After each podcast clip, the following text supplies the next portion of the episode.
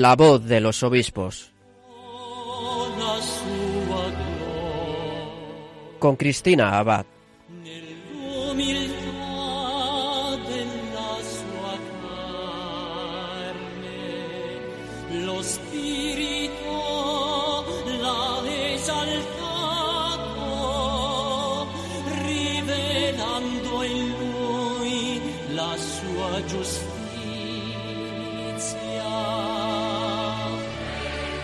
Muy buenas noches, queridos oyentes de Radio María.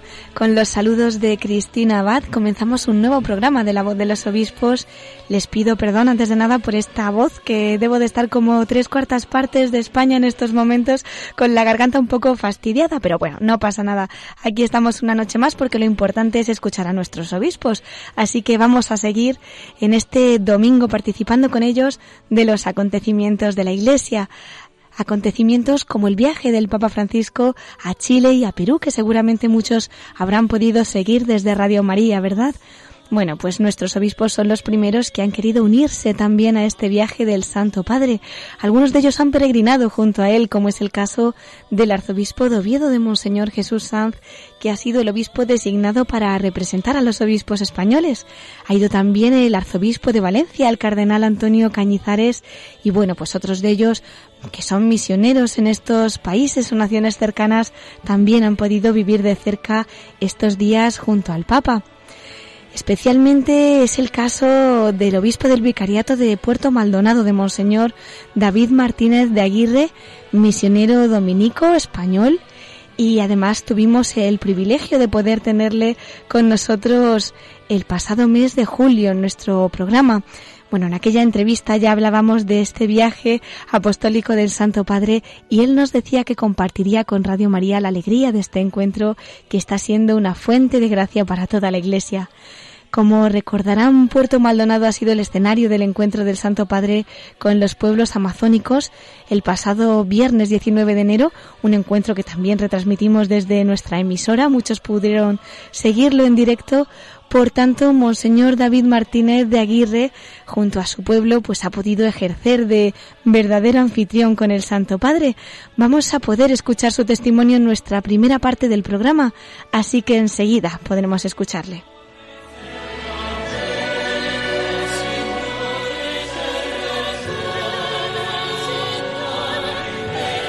La segunda parte de nuestra emisión estará dedicada a conocer las noticias más destacadas de nuestros obispos y los mensajes que nos ofrecen para estos días, en una semana en la que, ya lo verán, tenemos muchas cosas que celebrar.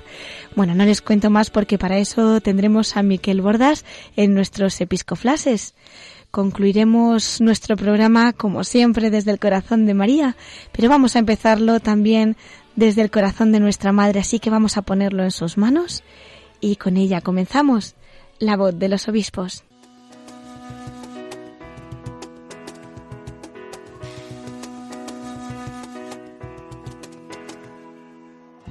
Este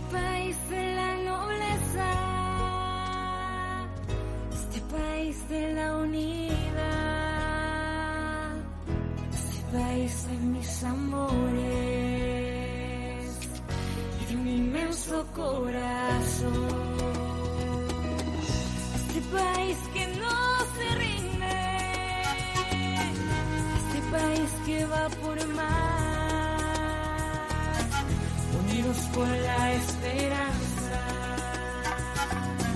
juntos cantemos a una voz.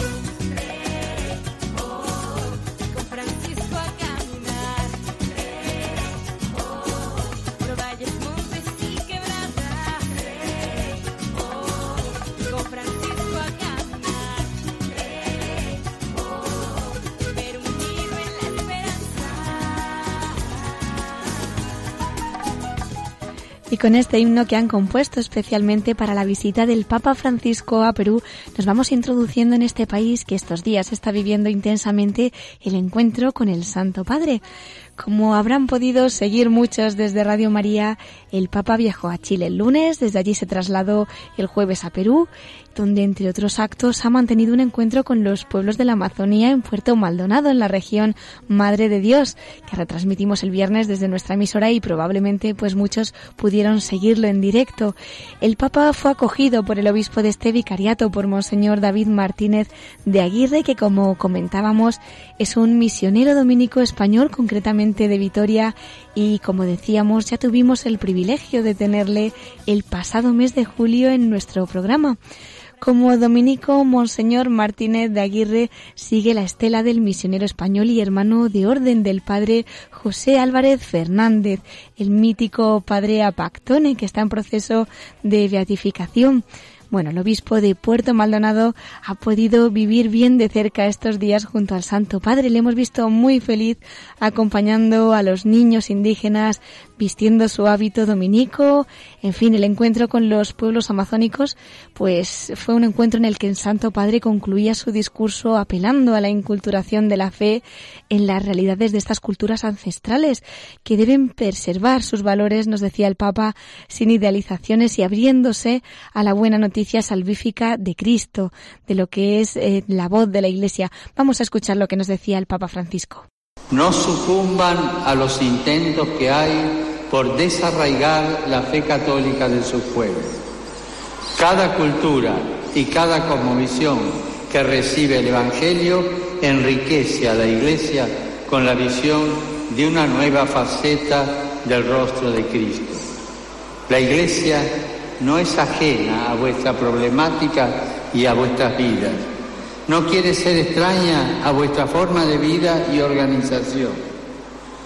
Necesitamos que los pueblos originarios moldeen culturalmente las iglesias locales amazónicas.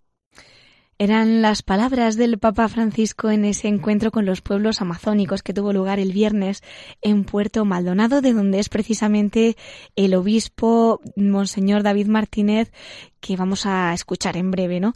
Bueno, en estos momentos se estará celebrando en Lima la Santa Misa presidida por el Papa Francisco en la base aérea de Las Palmas y por eso Monseñor David Martínez pues no puede estar con nosotros, ¿no? Pero gracias a la colaboración del responsable de la oficina de prensa de los dominicos de Santi Bedrí podemos escuchar parte de una entrevista que le hicieron unos días antes de este viaje apostólico del Santo Padre y además Santi Bedrí que ha viajado hasta Perú para apoyar la comisión de comunicación que se ha creado con esta visita del Papa nos ha mandado un mensaje especial del obispo de Puerto Maldonado para nuestro programa de hoy. Bueno, pues vamos a empezar compartiendo con ustedes esta entrevista que le han realizado en la oficina de prensa de los dominicos, una entrevista en la que Monseñor Martínez resume el mensaje del Santo Padre sobre el cuidado de la tierra como casa común. Vamos a escucharlo. El Papa Francisco nos está poniendo sobre la mesa el problema del planeta el problema del calentamiento global y el problema del límite al que está llegando en nuestra madre tierra. Para eso el Papa ha querido recoger las investigaciones, el pensamiento de científicos, el pensamiento de diferentes activistas, el pensamiento de comunidades indígenas, de otras comunidades, el pensamiento de la ciudad, ha querido coger un pensamiento global para ponernos encima de la mesa a todos el problema que estamos viviendo, la sobreexplotación al planeta. Y nos está dando un mensaje claro de que esta situación en la que estamos entrando en esta casa común es una situación que tiene también una repercusión social importante.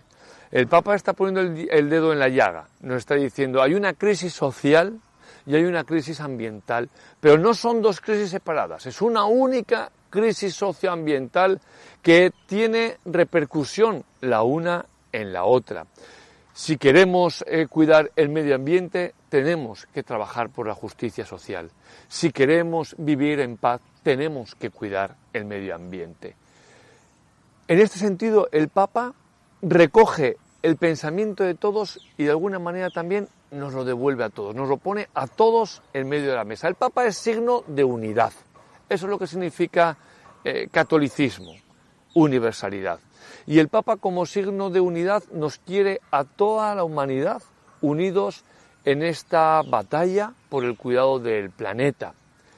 El Papa está queriendo que cada uno de nosotros desde nuestra espiritualidad los católicos como católicos, los de otras religiones desde sus espiritualidades, cada uno desde su propia visión pueda aportar a este cuidado, a esta preocupación por la casa común, a esta preocupación por los hermanos más pobres que se sienten excluidos en el planeta. Y como todo el mundo, los obispos también tienen sus sueños. Monseñor David Martínez también ha compartido el suyo. Unidad, esperanza, ilusión, entusiasmo. Eso es, ese es mi sueño, porque es el sueño del Papa Francisco. Llenarnos de ilusión, devolvernos la fe. La fe en que con Dios podemos, podemos hacer que esta humanidad sea más humana. Podemos hacer que este planeta sea más habitable. Es posible vivir de una mejor manera. Es posible vivir en armonía con el medio ambiente. Es posible vivir donde todos nos sintamos hermanos, donde a nadie le falte lo más necesario. Esa es, ese es el sueño, esa es la esperanza, que el Papa nos deje a todos entusiasmo para humanizar más nuestro mundo. Sueño con un mundo mejor. Sueño con un mundo mejor y, y sueño con una iglesia que responda a la misión que Jesús le ha encomendado en ese mundo. Sueño con una iglesia abierta, ilusionada, con la fuerza del Espíritu, una iglesia acogedora y una iglesia que transmite la vida, el amor que recibe del mismo Dios. Y sueño con un mundo que acepta ese mensaje como un mensaje de esperanza, con todo el respeto, con toda la diversidad que tiene que haber, porque la diversidad es riqueza.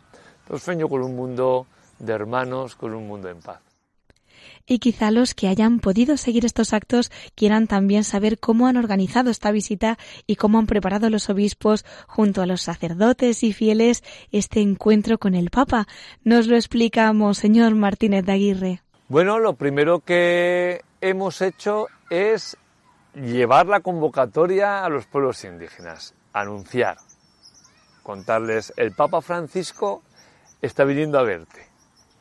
Les hemos contado quién es el Papa Francisco, quién es esta persona, qué significa este personaje en la Iglesia y en la humanidad, qué significa la figura del Papa, cuál es el mensaje que nos está dando el Papa hoy y por qué viene a Puerto Maldonado y por qué quiere tener un encuentro específico con los pueblos indígenas amazónicos. Esa ha sido la primera labor que hemos estado realizando por las comunidades, desde cada misión, los lugares más apartados, los misioneros, las misioneras se han ido yendo a las comunidades, explicando, convocando. Hemos también tenido eh, conversaciones y diálogo con las federaciones, con algunas organizaciones indígenas para escucharles. Después hemos pasado un segundo momento ya de convocatoria, de empezar a generar planillas, de empezar a animar, de buscar modos de financiación para llegar, porque una de las dificultades que tienen las comunidades eh, nativas en su mayoría es que viven en lugares bastante alejados, muchos de ellos el transporte es fluvial, que es mucho más caro. Entonces había que organizarse, había que hacer, buscar una financiación y una vez conseguida esa ayuda, pues ahora ya tenemos nuestras planillas y tenemos que hacer ya ver cómo vamos a ejecutar esos viajes, que no es fácil organizar toda la logística, pero estamos en todo ese proceso. Lo que esperamos, lo que esperamos de este encuentro del Papa con los pueblos indígenas, pues es, en primer lugar, visibilizarlos. El Papa en la Laudato Si dice, los pueblos indígenas no son una simple minoría, sino que son minorías que tenemos que tener en cuenta porque nos están dando la posibilidad de buscar otros rumbos a nuestra humanidad. La humanidad se ha conducido por unos caminos que nos están llevando, en algunos casos nos están llevando a la crisis socioambiental que estamos padeciendo. Los pueblos indígenas, de alguna manera, nos dan la posibilidad de repensar nuestras relaciones, de repensar nuestras relaciones entre nosotros y con la naturaleza. Por lo tanto, eh, lo que yo espero de este encuentro del Papa con los pueblos indígenas es visibilizarlos, y que facilite para que se sienten, que sean reconocidos como actores importantes que se deben de sentar en las mesas de negociación de nuestro mundo, que sean reconocidos no solo para las políticas que afecten a sus territorios, sino también para las políticas nacionales, para las políticas a nivel mundial. Y el 15 de octubre del año pasado el Papa Francisco anunció el Sínodo de los Obispos para la Amazonía, que tendrá lugar en octubre de 2019. El obispo de Puerto Maldonado nos habla también de los objetivos de esta asamblea y qué beneficios traerá a la población indígena.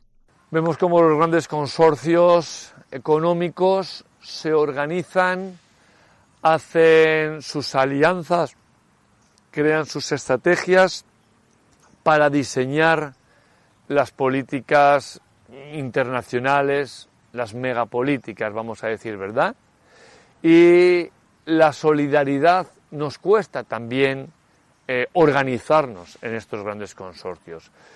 Eh, el Papa Francisco y desde los sectores también de Iglesia de la Amazonía estamos queriendo establecer entre nosotros redes de comunión, que nos afiancen la comunión, que nos ayuden a estudiar la problemática similar que tenemos en los diferentes rincones de la Amazonía y que nos ayuden a buscar también soluciones eh, en conjunto, que nos hagan, eh, pues de alguna manera, hacer frente a las serias dificultades que están padeciendo pues las poblaciones más vulnerables de la Amazonía que nos hagan también como iglesia organizarnos para evangelizar mejor y para poder cumplir esa misión que el mismo Señor Jesucristo nos ha encomendado en la iglesia.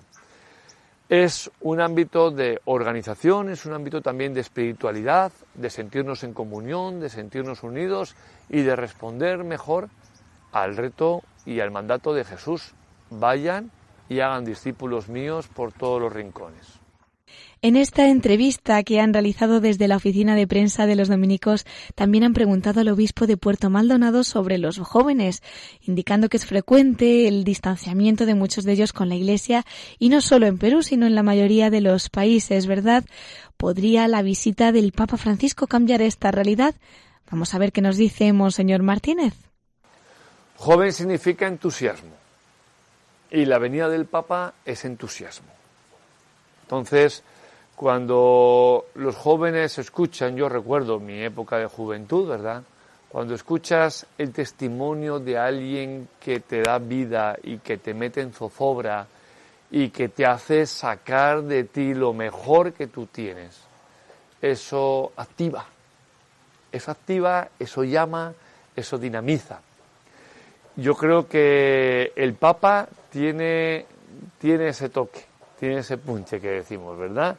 Que sabe llegar al corazón del joven porque sabe rescatar, sabe sacar de él, sabe descubrir en el joven sus ilusiones, sus esperanzas y le sabe empujar, involucrar en la construcción de un mundo mejor, en el cuidado de la casa común. Yo tengo la esperanza de que este mensaje del Papa nos ayude a motivar a nuestros jóvenes y que sea para ellos también un revulsivo un llamado al compromiso. Compromiso con nuestra tierra, compromiso con los más pobres. Bueno, y ya para terminar, como les decía, el responsable de prensa de los dominicos, Santi Bedrí, ha tenido la amabilidad de colaborar con nosotros, con Radio María, enviándonos un mensaje especial para esta noche en la que, bueno, pues esperamos que muchos oyentes puedan ahora mismo escuchar lo que Monseñor David Martínez espera de este encuentro con el Santo Padre. Vamos a escucharlo. Bueno, pues después de este derroche de entusiasmo, de alegría, pues lo que esperamos es que este encuentro y esto que hemos podido vivir estos días con el Papa Francisco eh, deje una profunda huella en todos nosotros. Ha sido lo que hemos estado buscando desde el principio. Desde el primer momento que nos hemos enterado que el Papa Francisco estaba pensando venir a visitarnos a la Amazonía y que teníamos que organizar esta bonita visita que hemos tenido, hemos estado pensando cómo vamos a hacer para que esto sea un incentivo, un revulsivo para nuestra comunidad eclesial, para nuestros pueblos amazónicos, ¿verdad? Entonces lo que esperamos de todo esto es que todo este mensaje tan, tan enriquecedor, tan positivo, de esperanza que nos ha dejado el Santo Padre, eh, nos sirva para organizarnos mejor como comunidades que nos sirva para agarrar un mayor compromiso con nuestra tierra, con nuestra Amazonía que tenemos que cuidar, nos sirva para valorar la, mayor riqueza que tenemos en la Amazonía, que son los pueblos indígenas, nos sirva para sentirnos hermanos de todos los pueblos y, juntos ver cómo vamos a dar respuesta pues, a los grandes retos que tenemos. Ese ha sido el mensaje de Monseñor David Martínez, obispo del Vicariato Apostólico de Puerto Maldonado. Le agradecemos muchísimo estas palabras que nos ha dedicado especialmente para el programa de hoy y gracias también a la colaboración de Santi Bedrí, responsable de prensa de, de los dominicos. Bueno, nos alegramos mucho de haber podido compartir esta alegría, de haber vivido estos días junto al Vicario de Cristo y les adelanto que aún tendremos el testimonio de algún obispo más sobre este viaje apostólico del Papa Francisco, pero eso será en los episcoflases, después de acercarnos al pueblo peruano un poco más, con el himno de este viaje del Papa que han titulado Con Francisco a caminar.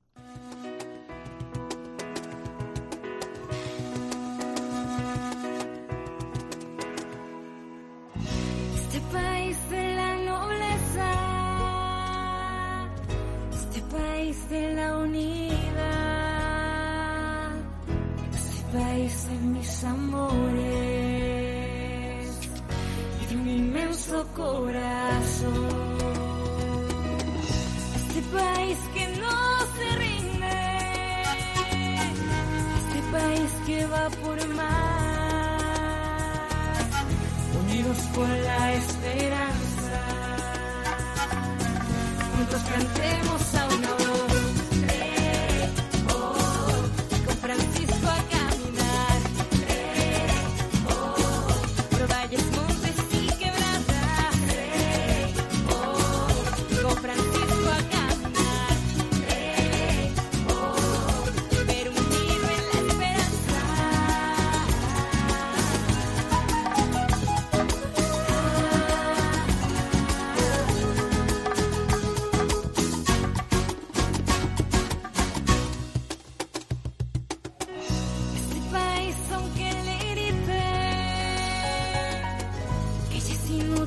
continuar.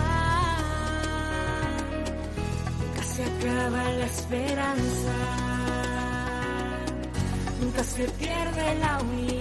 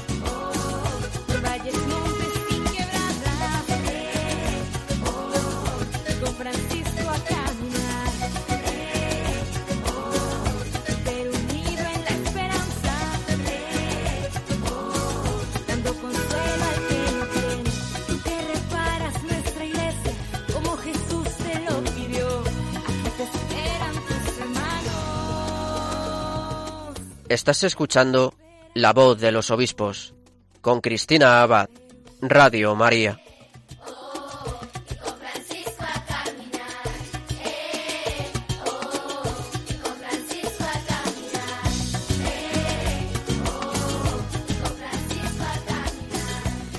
Estamos escuchando el himno que han compuesto para la visita del Papa Francisco a Perú, una visita realizada bajo el lema Unidos por la Esperanza.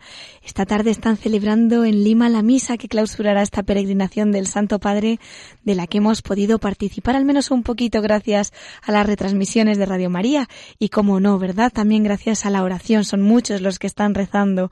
Hemos tenido el testimonio del obispo del Vicariato Apostólico de Puerto Maldonado, de Monseñor David Martínez, misionero dominico español. Y bueno, ahora creo que nuestro colaborador, Miquel Bordas, va a compartir algún mensaje más de nuestros obispos españoles acerca de este viaje, así que damos paso a los episcoflases.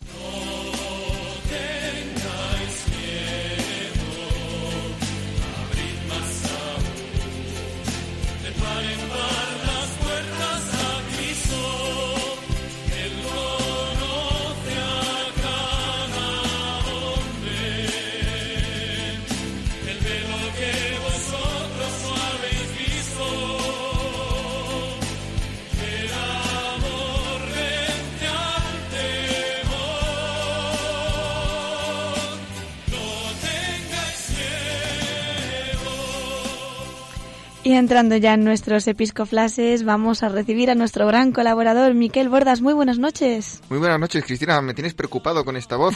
Menos mal que has llegado. Ya me relevas y ya nuestros oyentes pueden disfrutar de unas buenas noticias y de una buena voz para contarnos los mensajes de nuestros pastores. Bueno, lo importante no es nuestra voz, sino la voz de nuestros pastores. Efectivamente, mientras ellos no estén afónicos, todo, Sí. todo va bien. bueno, ¿con qué empezamos, Miquel? Cuéntanos. Pues como siempre vamos a felicitar esta semana, pues en el día de hoy, felicitamos a Monseñor Antonio Gómez Cantero, que es el obispo de Teruel y Albarracín, porque justo hace un año recibía la ordenación episcopal. Y también el miércoles 24 de enero, fiesta de San Francisco de Sales, que es patrón de los periodistas, o sea, es tu patrón, celebramos los 30 años de ordenación episcopal del obispo mérito de Alicante, Monseñor Rafael Palmero. Y celebramos además, porque no lo vamos a adelantar, el cumpleaños de Radio María, 19 años ya, ¿verdad?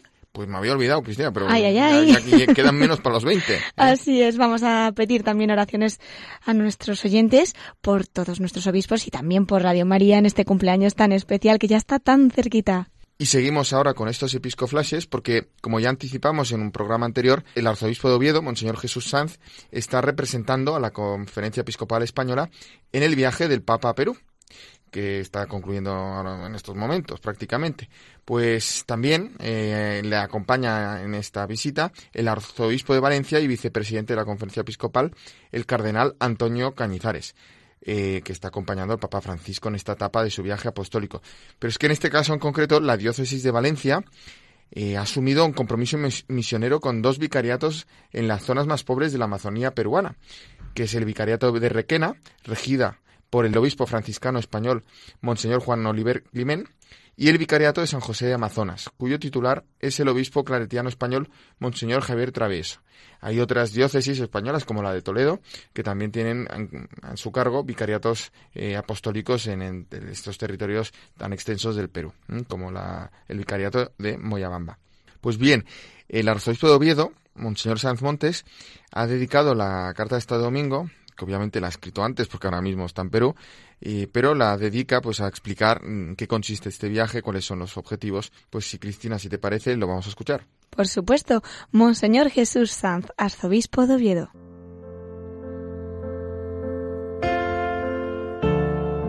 Queridos hermanos y hermanas, paz y bien. Es fácil cruzar hoy los océanos. Mucha gente lo hace por razones de trabajo, por viajes de placer y vacación, por interés cultural. Pero habría una motivación diferente que ha acompañado a tantos hombres y mujeres a través de los siglos. Querer comunicar y compartir algo que vale la pena, que se anuncia con verdadera pasión, que se propone con delicado respeto, que suena a buena noticia y que sabe a lo que sabe Dios. Si ha habido tantos cristianos que han viajado y siguen viajando sin otro motivo que el de anunciar a Jesucristo, proclamando su Evangelio de salvación. El Papa Francisco viaja para esto a Chile y Perú. He tenido la inmensa gracia de ser elegido por la Conferencia Episcopal Española para representarla en este viaje. Para mí es un regalo, para nuestra diócesis de Oviedo una deferencia y honor. El Papa Francisco les decía hace unos meses a los cristianos de Perú que la reserva más hermosa que puede tener un pueblo es la reserva de los santos, y que ese gran país es una reserva patente entre los pueblos de Hispanoamérica, porque tantos santos que allí han vivido el Evangelio de Cristo han sembrado de esperanza la vida de las personas. La unidad y la esperanza son los dos acentos que enmarcan este viaje apostólico del Santo Padre. La unidad que hace de las diferencias que nos distinguen a las personas y a los pueblos no sean vividas como arma arrojadiza que mira al otro como rival, adversario o enemigo, sino como una ocasión para completarnos y complementarnos, viviendo la experiencia de la Iglesia que siendo muchos podemos ser una sola cosa, tal y como Jesús pidió en su oración al Padre durante la última cena. Y cuando esa unidad se da, respetando las diferencias que nos distinguen, pero trascendiéndolas en el amor que nos hace uno, entonces nace la esperanza como un cauce que nos permite vivir y convivir de otra manera, sin hacernos daño, sin destruirnos, sino construyendo juntos la unidad que Dios quiere para sus hijos, en la que Él es bendecido y ellos son abrazados. Unidad y esperanza serán los dos subrayados que el Papa Francisco querrá recordarnos en esas tierras hermanas de la América hispana. Pero no será un viaje inicuo cuando hay tantas heridas en el corazón de las gentes, que están necesitando un bálsamo que ponga paz y una voz que acierte a proclamar la verdad en la caridad y la justicia. Como dice Francisco en su mensaje con motivo de este viaje, quiero hacerme partícipe de vuestras alegrías, tristezas, dificultades y esperanzas, y deciros que no estáis solos, que el Papa está con vosotros, que la Iglesia entera os acoge y os mira. Con vosotros deseo experimentar la paz que viene de Dios. Solo Él nos la puede dar. Es el regalo que Cristo nos hace a todos, el fundamento de nuestra convivencia y de la sociedad. La paz se sostiene en la justicia y nos permite encontrar instancias de comunión y armonía. Hay que pedirla constantemente al Señor y Él la da. Es la paz del resucitado que trae la alegría y nos impulsa para ser misioneros, reavivando el don de la fe que nos lleva al encuentro, a la comunión compartida de una misma fe celebrada y entregada. Con el afecto y la emoción de quien se une a este especial mensajero, voy a acompañar al Santo Padre llevando España y Asturias en el corazón sabedor de la larga trayectoria misionera que nuestra diócesis ha escrito en su historia.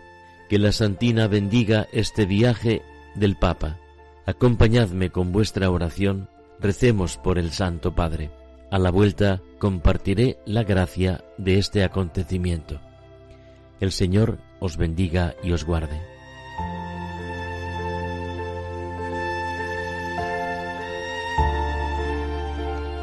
Profundas palabras las del arzobispo de Oviedo, Monseñor Jesús Sanz, y estamos ansiosos de escuchar pues también lo que nos escriba o lo que nos vaya a transmitir a la vuelta de, Perú. ¿eh? Y bueno, eh, también incide aquí pues en esta comunión que tenemos en los pueblos de España con los pueblos de la Hispanoamérica y sobre todo por esta fe común que tuvimos la, la gracia de transmitirles, ¿no? Entonces, bueno, el Papa Francisco pues ha hecho próximo en estos días a tanta gente que en Chile, en Perú, para, para fortalecerles, afirmarles en la fe. Bueno, pues eh, volviendo ahora a Valencia, ¿eh? ya que hemos estado hablando también de, Valencia, del arzobispo de Valencia, eh, esta semana se ha hecho pública una carta suya dirigida en un estilo muy coloquial, muy, muy, muy sencillo, muy cercano a sus sacerdotes, bajo el título Mi casa es casa de oración, eh, donde recuerda los requisitos que son necesarios mantener para preservar el carácter sagrado de los templos y la dignidad de las celebraciones litúrgicas, especialmente la Santa Misa. Así, el cardenal Cañizares eh, hace hincapié en la importancia del silencio en los templos, en mantener el silencio. O recuerda también la necesidad del cuidado de la vestimenta con la que entramos en las iglesias. Y especialmente Monseñor Cañizares incide en el respeto debido al sagrario y la forma eh, digna para poder recibir la comunión. También pues, eh, critica y, llama la atención sobre el uso indiscriminado de fotografías en las celebraciones como en la comunión, que se tenga esto en cuenta. Y finalmente denuncia el cardenal valenciano el uso que se profano que se le da a los templos muchas veces sin, sin necesidad pues eh, invitamos a nuestros lectores pues que, busquen esta carta por internet porque nos puede también a nosotros servir un poco como examen de conciencia como nosotros que podamos tener ya más formación, más conciencia, cómo entramos en los templos, cómo vivimos las celebraciones, cuál es nuestra actitud, nuestra disposición. Y Cristina, sigo porque hoy, eh, este domingo, por la mañana, a las 11 de la mañana, eh, ha tenido lugar la toma de posesión del título de Santa Cruz de Jerusalén por parte del cardenal Juan José Omeya, el arzobispo de Barcelona. Como recordarán nuestros oyentes, el Papa Francisco creó cardenal al arzobispo de Barcelona, eh, don Juan José Omeya, el pasado 28 de junio de 2017. Y el título cardenalicio mm, de la, de la Basílica Santa Cruz de Jerusalén, en italiano Santa Croce en Jerusalén, fue instaurado en torno al año 600 por el Papa Gregorio I. Cristina, te acordarás que estuvimos ahí hace, hace un, año, más o menos, eh, visitando la Basílica de la Santa Cruz. Es una basílica muy especial eh, porque es una de las siete grandes, de las siete basílicas que visitaban los peregrinos, los romeros, los peregrinos que visitaban Roma, y contiene unas reliquias muy vinculadas, muy ligadas a la pasión de Cristo, como es fragmentos de la verdadera cruz, de la vera cruz, y uno de los clavos, son cuatro los que hay en el mundo, pues uno de los clavos que sostuvieron al Señor en, a la cruz, clavado a la cruz, y también la corona de espinas, y además la inscripción de INRI, ¿no? Eh, entonces es un sitio pues de profunda de profunda vivencia de la pasión de Cristo ¿no? y de, estar ahí en, en, el corazón de, de, lo que es la redención entonces es un gran título también para nuestro cardenal de Barcelona, eh, don Juan José Omeya. Monseñor Juan José Omeya, pues nuestra felicitación. Y ya que estamos con el cardenal de Barcelona, también vamos a escuchar, si te parece, la carta semanal que ha preparado para esta semana, que tiene que ver con también con un acontecimiento que vamos a celebrar este año, que son los 800 años de la fundación de la Orden de la Merced. Eh, que tenía por misión redimir a los cautivos ¿eh? y que hoy en día pues también actualiza esta misión. Eh, una orden, además, tan vinculada a Barcelona, la ciudad condal, y fue fundada también por, bueno, por un barcelonés que era San Pedro Nolasco, un mercader de aquella medieval, de, aquella Barcelona, eh, que estaba en auge. Bueno, y se fundó esta orden tan necesaria en aquellos tiempos para salir al paso de la necesidad, como eran los cautivos eh, de los sarracenos, que tenían en riesgo no solo su libertad, sino sobre todo la, la, fe, que podían perderla. Y hoy en día también, pues esa orden actualiza esta misión, eh, sobre todo con el trabajo con los presos. Pues vamos a escucharlo el arzobispo de Barcelona, el cardenal Juan José Omella.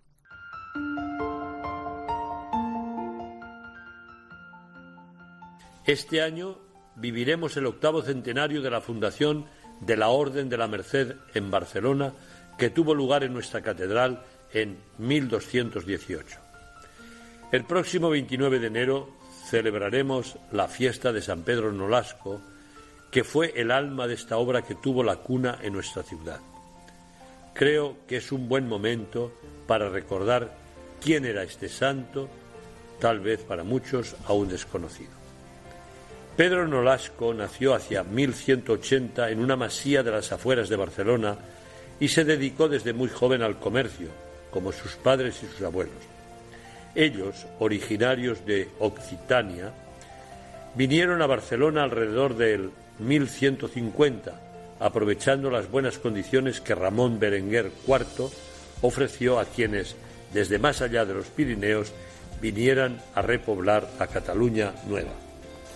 A raíz de sus viajes comerciales en Valencia, en Baleares y en el norte de África, conoció la dura situación que sufrían los cautivos cristianos esta experiencia le hizo aflorar la vocación de ayudar a las personas que habían sido arrancadas de su tierra y de sus familias.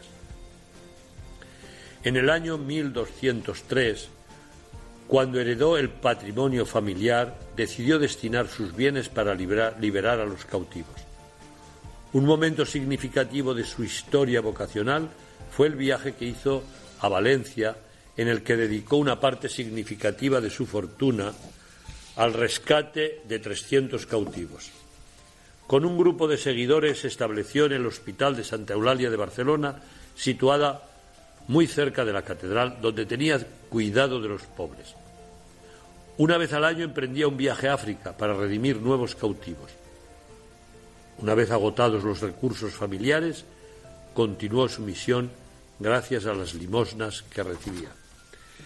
San Pedro Nolasco visitó la abadía de Montserrat, según los historiadores, lo hizo precisamente en 1218. Él, que llevaba en el corazón la voluntad de dar la vida por la redención de cautivos, recibió la confirmación de Dios la noche del 1 al 2 de agosto de 1218, cuando se le apareció la Virgen y le pidió que fundara una orden que se dedicara a la redención de los cautivos bajo la advocación de la Virgen de la Merced. Unos días más tarde, concretamente el 10 de agosto de 1218, en la Catedral de Barcelona, junto con Ramón de Peñafort, fundó la Orden de Nuestra Señora de la Merced con el consentimiento del rey Jaime I. San Pedro Nolasco vivió atento al sufrimiento que le rodeaba y optó con la ayuda de Dios para entregarse totalmente a dar respuesta a una grave necesidad de su tiempo. Y nosotros sabemos detectar y actuar ante las necesidades más urgentes de nuestro mundo. Después de 800 años, la familia de la Orden de la Merced mantiene vivo en todo el mundo su carisma de trabajar por la liberación de las personas que aún hoy están sometidas a situaciones de esclavitud y de falta de libertad. Todo el mundo conoce su dedicación a los servicios religiosos y pastorales en las prisiones, pero a menudo nos pasa inadvertida su ingente entrega a la tarea de reinserción de las personas que salen de la cárcel o que sufren varias esclavitudes sociales. Hace un tiempo tuve el placer de poder visitar con ellos la prisión y compartir mesa en uno de sus pisos de reinserción. Muchas gracias, familia mercedaria, por vuestra misión. Pido la intercesión de la Virgen de la Merced para que el Señor os siga bendiciendo, guiando y acompañando en vuestra misión. Queridos hermanos, que Dios os bendiga a todos.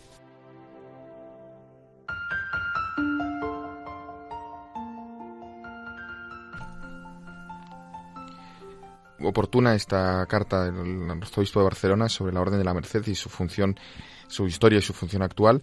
Y nos unimos nosotros también a esa oración para que esa orden pues tenga ese vigor y pueda también salir a las necesidades, al frente de las necesidades de nuestro mundo, especialmente de las personas privadas de libertad. Bueno, pues seguimos, Cristina, porque hoy tengo unos cuantos episcoflases más.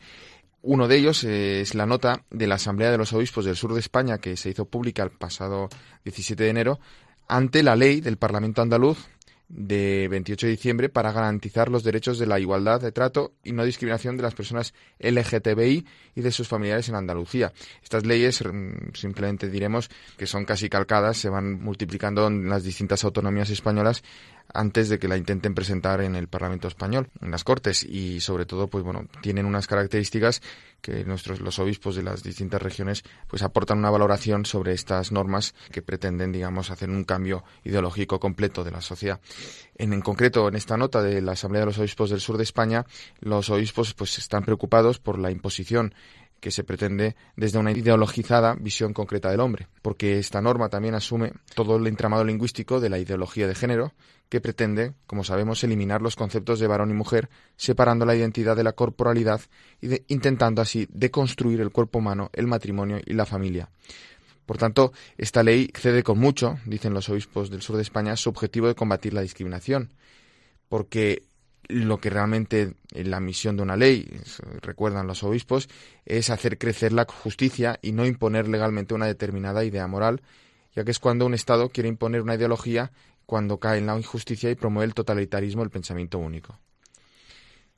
Además, para los obispos del sur de España suscita preocupación ver que una ley como esta quiera abordar el tratamiento médico defendiendo una medicina que responda exclusivamente al deseo subjetivo del paciente y así dicen que ninguna institución tiene el derecho a imponer un tratamiento médico por razones ideológicas. Y a, este respecto, los obispos del sur de España recuerdan lo siguiente, que la luz natural de la razón y la historia constituyen un testimonio iluminado por la fe cristiana que manifiesta que el ser humano ha sido creado por Dios como varón y mujer, acreditando que esa dualidad pertenece a la esencia misma de la naturaleza humana. Y en ese sentido siguen diciendo que el ser sexuado de la persona humana es constitutivo de su ser y no es posible sustituir lo que biológica y constitutivamente se es, por lo que libremente se decide ser, por aquello que se construye cultural y socialmente. Ni la conciencia ni la voluntad individual o colectiva crean o determinan lo, lo que somos. Por tanto, añaden los obispos del sur de España que la diversidad sexual conlleva la complementariedad que hace posible la vida matrimonial y familiar sólida, permanente en el tiempo, compuesta por un padre, una madre y unos hijos. Y ya terminando, pues inciden ellos, los obispos del sur de España, que esta ley andaluza recién aprobada obliga a personas e instituciones a asumir y colaborar con la ideología de género sin posibilidad de discrepar ni de plantear la objeción de conciencia. Por tanto, la Iglesia tiene la responsabilidad de promover la vida de la familia y no puede callar ante la posible conculcación de la conciencia de los ciudadanos, y especialmente de los católicos. En primer lugar, la conciencia de los padres, primeros responsables de la educación de sus hijos, pero también la de muchos funcionarios y la de otras tantas personas que se dedican a la sanidad o a la educación. Todas las personas, sea cual sea su orientación sexual, merecen respeto, lo recuerdan los obispos del sur de España, y es justo evitar discriminaciones, pero esto no puede dar lugar a la promoción e imposición de ideas defendidas por la ideología de género. Bien interesante esta nota de los obispos del sur, Miquel. Y bueno, una noticia muy breve también, porque esta semana el arzobispo de la Seu d'Urgell, Monseñor Joan Enric Vives y Sicilia, ha participado en nombre de la Conferencia Episcopal Española en el encuentro de obispos de la Asamblea de Ordinarios de Tierra Santa. Es una coordinadora de conferencias episcopales de todo el mundo y esta asamblea se va reuniendo cada año eh, y este año las sesiones de trabajo han tenido lugar en Jerusalén, Belén, Emmaus y Gaza, sobre todo para conocer más de cerca la situación de los jóvenes cristianos en Tierra Santa como adelanto o en previsión del sínodo de los obispos que va a tener lugar sobre los jóvenes y el discernimiento. Eh, bien, pues es una noticia también pues que nos trae esta semana. Y finalmente, eh, la noticia de la semana eh, que quiero recalcar es la celebración del centenario del nacimiento del cardenal don Marcelo González Martín, arzobispo de Toledo, porque precisamente la Iglesia de Toledo celebró el pasado 16 de enero, este martes, este centenario de un arzobispo que la pastoreó la diócesis de Toledo durante más de 23 años. Y es que en el año 1971 llegaba el cardenal eh, Marcelo González, llegaba procedente de Barcelona, el obispado de Barcelona, y antes había sido obispo en Astorga. Sucedía en la sede toledana al cardenal Tarancón, que marchaba a Madrid. Pues en esta celebración del centenario, el actual arzobispo Toledo, don Braulio Rodríguez, presidió una misa funeral en sufragio de su alma en la catedral donde descansan sus restos. También, pues, a esta celebración, a esta misa funeral, se han unido, con, celebrando, el arzobispo de Santiago de Compostela, don Julián Barrios, el obispo de León, don Julián López, y el obispo de San Sebastián, don José Ignacio Munilla, tan conocido en esta casa. También han participado el obispo auxiliar de Toledo, don Ángel Fernández, y los obispos eméritos de Segovia y Orihuela, don Ángel Rubio y Rafael Palmero. Además, pues por supuesto, el cabildo primado y muchísimos, hasta 150 sacerdotes. Y en la homilía pronunciada en esta ocasión, en esta misa funeral, el arzobispo de Toledo, el actual arzobispo de Toledo, don Braulio Rodríguez, hizo un paralelismo muy interesante entre la figura del cardenal Cisneros, cuyo quinto centenario eh, de su muerte celebramos el año que acabamos de concluir, y la del cardenal González en este centenario de su nacimiento. Así, Monseñor Braulio Rodríguez recorrió algunos aspectos tan señalados de la biografía del cardenal Marcelo González como la importancia que dio al seminario y al sacerdocio en su pastoreo, en su labor pastoral, el cardenal Marcelo. Y antes de esta misa, también ha tenido lugar también la conferencia a cargo del que fuera secretario del cardenal, don Marcelo, Monseñor Santiago Calvo, que actualmente es el canónigo de la Catedral Primada. Pues es una gran ocasión, ¿verdad?, en este centenario de su nacimiento que estamos celebrando este año, que pues que el que podamos también nosotros conocer, como bien nos estás participando, este legado que nos ha dejado el cardenal Marcelo, que yo creo que pues para toda España es un tesoro, ¿no?, el que tenemos. Es, es uno de los grandes, uno de los grandes pastores que ha tenido España en el siglo XX y probablemente en toda su historia. Pues bien, eh, te iba a traer otra perla. De hecho, estaba yo incluso pensando en dos perlas más para el día de hoy, porque es que el pasado viernes 19 se celebraban dos fiestas de dos obispos españoles. Una era eh, San Juan de Rivera y eh, la otra era de otro Marcelo, el beato cardenal Marcelo Espínola, que fue arzobispo de Sevilla y que falleció en 1906 y que tanta importancia tuvo en la promoción de la doctrina social de la Iglesia en España. Pero bueno, dejo estas figuras también tan insignes para futuras perlas y ya que hemos celebrado esta semana este centenario del nacimiento de don Marcelo González Martín, quería terminar con unas palabras suyas sobre la Virgen María que seguro que te van a gustar mucho, Cristina. Pues mira, en ese caso, si te parece esa perla que nos traes del cardenal Marcelo, pues va a ser la protagonista de nuestra última sección de la voz de los obispos desde el corazón de María.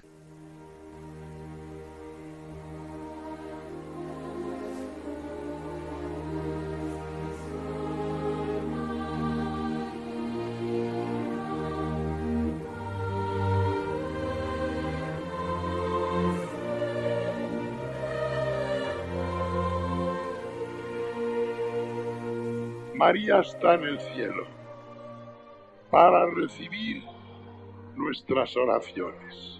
Hagámoslas con fe. Rezad algo todos los días a la Virgen María. Rezadle algo, aunque no sea más que un Ave María. Es como un beso que se da a la Madre de la Tierra, dándoselo a la Madre del Cielo. Las dos unidas, los dos grandes amores de un ser humano, los más puros. Segundo, no solamente eso, sino que levanta nuestra esperanza. Por último, María está en cuerpo y alma en el cielo para ayudar a purificarnos. Cuando pienso en ella, Madre bendita, Reina de los cielos y de la tierra, y veo mis miserias de hombre pecador, quiero no ser pecador. Quiero evitar todos mis pecados y mis culpas. Quiero imitarla un poco. Quiero que al mirarla encontrarse mis ojos con los suyos, llegue hasta mí un rayo de pureza, un rayo de luz con el cual yo pueda ver de otra manera las cosas de la vida. Si me quedo con Cristo y con la Virgen María, doncella santa y pura, Madre Virginal, Virgen del Sagrario, y todas mis súplicas se resumen en una. Virgen Santa, Virgen de la Asunción, ora pro nobis.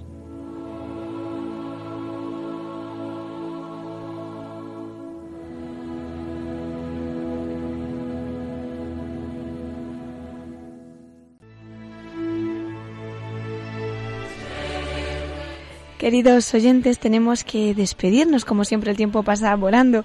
Les recuerdo una vez más nuestro correo electrónico para todos los que nos quieran escribir. Lo pueden hacer a la voz de los obispos arroba radiomaria.es.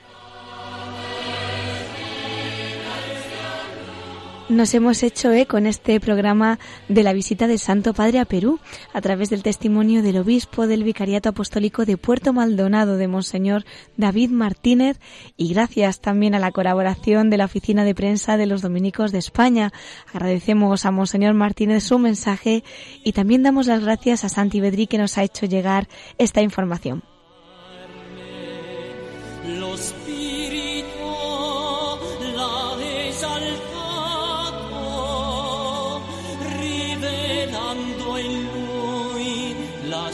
anjos Gracias a nuestro colaborador Miquel Bordas por todas las noticias y mensajes de nuestros obispos que nos has traído también, Miquel. Muchas gracias a ti, Cristina, y cuida esta voz. Lo intentaremos. Y como no, muchísimas gracias a todos ustedes que nos han acompañado una noche más. Les deseo una feliz semana y les espero en siete días, si Dios quiere, a las nueve de la noche, a las ocho en Canarias. Les dejamos ahora con el informativo de Radio María. Se despide Cristina Abad. Que la Virgen les acompañe y que Dios los bendiga.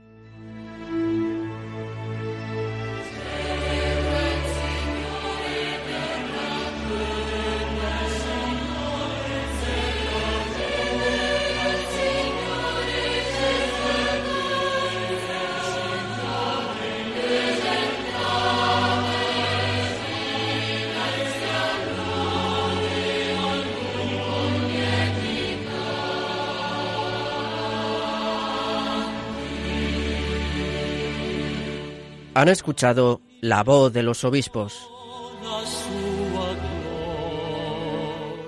con Cristina Abad.